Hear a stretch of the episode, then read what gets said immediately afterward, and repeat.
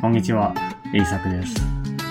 このポッドキャストでは、日本語を勉強している人が日本語で考えられるように簡単な日本語で話していきたいと思います。では今日も話していきましょう。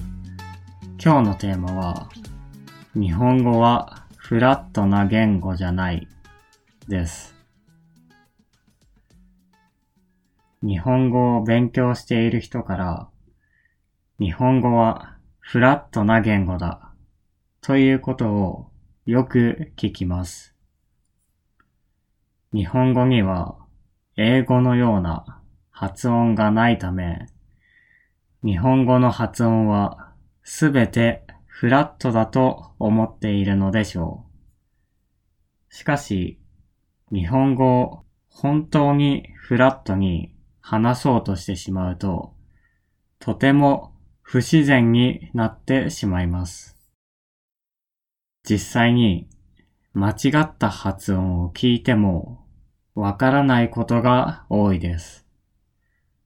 私は日本語を教えているので、そのような発音には慣れていますが、それでもわからないことがよくあります。そのため、発音が間違っていると、あまり外国人と話さない日本人には全く伝わらないかもしれません。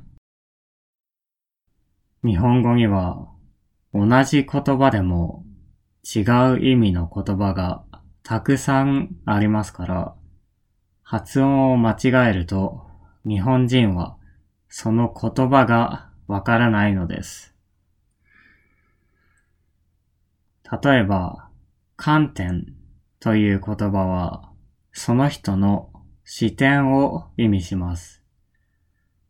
その人がどのように物事を見ているのかということです。しかし、観点という言葉は日本のゼリーのような食べ物のことです。つまり、私の観点ではというと自分の考えを話すことになります。しかし、私の観点ではというと自分の食べ物について話すことになってしまうのです。もしかしたら話している内容からわかると思うかもしれませんが、実際にはわからないことが多いです。英語でも発音が間違っていると相手に伝わらないことがよくありますが、実は日本語でもあるのですね。また、意外と以外も違う意味になります。意外というのは驚いたことに対して使います。自分の考えていなかったことが起こった時に使う言葉です。しかし、以外は他のものという意味です。今、話したものではないものについて使う言葉です。私は、つまりという言葉をよく使います。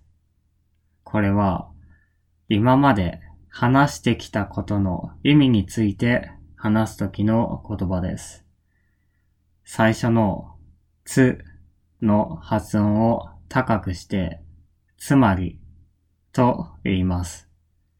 しかし、ここで最初の発音を下げてしまうと、つまりという変な発音になってしまいます。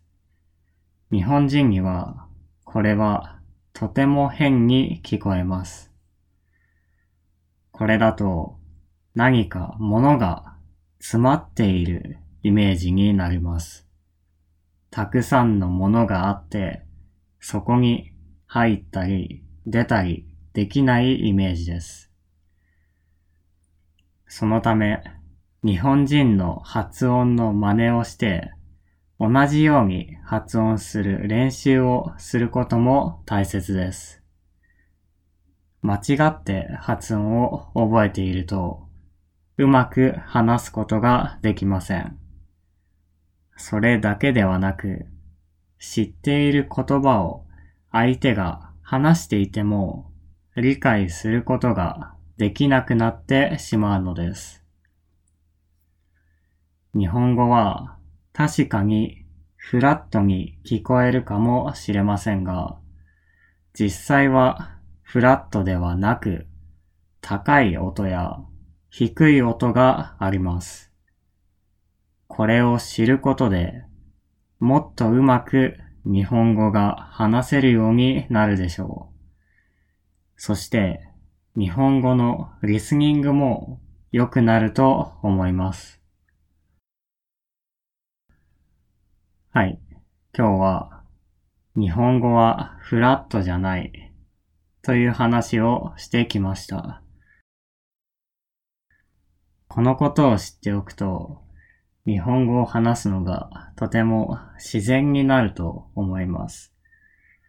また、日本人の早い発音もわかるようになるでしょう。多くの人は日本人が早く話すとそのことを理解できません。しかし、正しい発音を知っていれば、それを理解するのも簡単になるはずです。では、聞いてくれてありがとうございました。また次回のポッドキャストでお会いしましょう。